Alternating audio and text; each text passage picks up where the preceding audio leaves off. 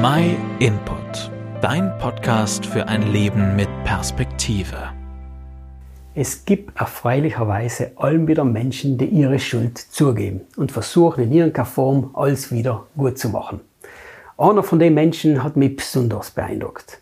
Es handelt sich um einen Arzt, der in einem christlichen Verein sehr aktiv war.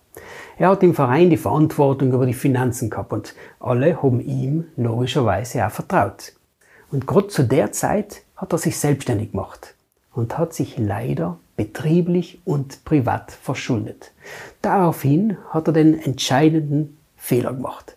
Er hat sich in der Vereinskasse bedient, um seine eigenen grästen Löcher zu stopfen. Und nach einiger Zeit, da hat er sein Vergehen nimmer verheimlichen können. Und wisst ihr, was er getan hat?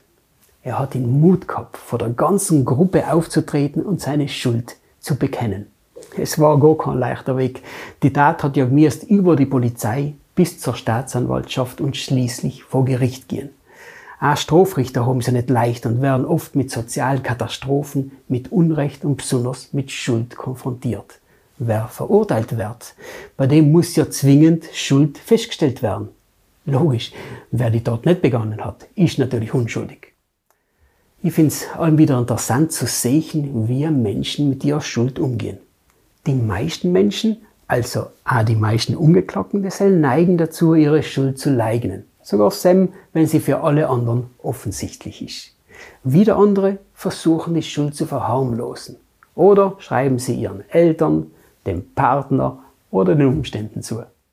Der Arzt, von dem ich einen Umfang erzählt habe, ist nicht freigesprochen worden, weil er ja die Tat begonnen hat und deswegen auch schuldig war aber sein Eigenständnis hat Großes bewirkt. Zum Beispiel ist das Verhältnis zu den Menschen, von denen er das Geld veruntreut hat, bereinigt worden. Sie haben ihm nichts mehr nachgetragen, weil sie erkannt haben, dass er es ja ernst gemeint hat. Sie haben gesehen, dass er ehrlich versucht hat, die Schäden auszugleichen. Und so hat das gestörte Vertrauen wieder wachsen können. Ich erkenne anhand von dem Beispiel, welches Potenzial Bekenntnis Buße und Umkehr hat.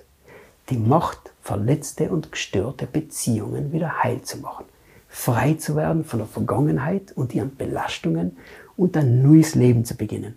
Bekenntnis und Buße haben aber nicht leider zwischenmenschliche Dimension. Wer zum Beispiel liegt, betrügt oder anderen Menschen Gewalt untut, wird nicht allein seinem Nächsten schuldig, sondern auch in der Beziehung zu Gott. Und auch in der Beziehung neigen die meisten Menschen dazu, ihre persönliche Schuld zu leugnen. Aber leugnen führt bei Gott zu gar nichts. Da hilft Lei ein offenes Eingeständnis und ein Umkehr vom falschen Weg.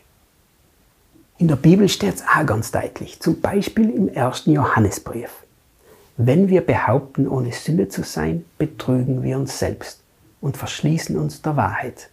Wenn wir unsere Sünden eingestehen, zeigt Gott, wie treu und gerecht er ist. Er vergibt uns die Sünden und reinigt uns von jedem begangenen Unrecht. Gott kennt mich und die durch und durch. Er durchschaut uns.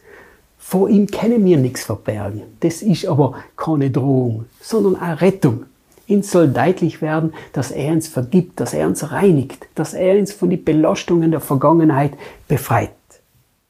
Wenn wir uns Gott auf die Art und Weise zuwenden, dann empfang er uns mit offenen Armen. Er freut sich über sein verloren geglaubtes Kind, der den Weg heimgefunden hat.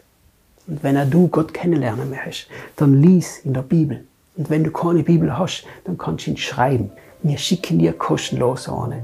Und wenn du Fragen hast, dann kannst du uns einen Kommentar zukommen lassen. Vielen Dank, dass du den My Input Podcast gehört hast. Wenn du mehr wissen willst, geh auf unsere Website myinput.it oder folge uns auf YouTube, Facebook und Instagram.